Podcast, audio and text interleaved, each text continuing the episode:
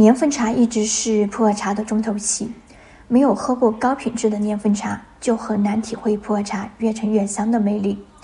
但市面上鱼龙混杂，很多茶品原料工艺仓储不到位，年份虽久，品饮价值也不见得高。那么，当我们遇到一款年份普洱茶，该怎样去品鉴，才能准确把握其品质呢？大家好，我是百里奥的小溪，在各大平台搜索。百里奥普洱茶就能找到我们，学茶聊茶可以添加我的微信，b h y 九九八八六六，注意 b h y 是小写。年份普洱茶的第一品鉴要点就是活性，它陈化的本质是以活性替换醇厚度，只有守住活性这一根基，普洱茶才有可能越陈越香。普洱茶的活性是指茶叶中的糖苷类物质。它在口腔中会吸热，水解出葡萄糖和末氏子酸，从而产生回甘、生津和清凉感。一款好的年份茶，喝下后口腔会感受到明显的回甘和生津，甚至伴随着满口的清凉余韵，喉咙深处也会有回甘和清凉感。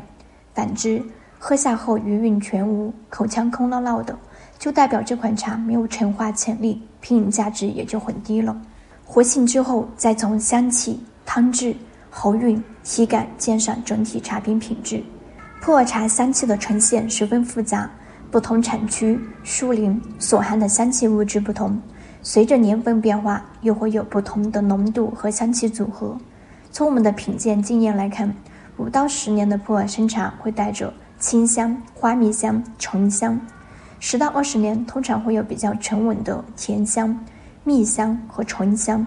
二十年以上，则往往有着明显的樟香、木香和药香，大致呈现出以下的规律：清香、花香、果香、蜜香、醇香、药香。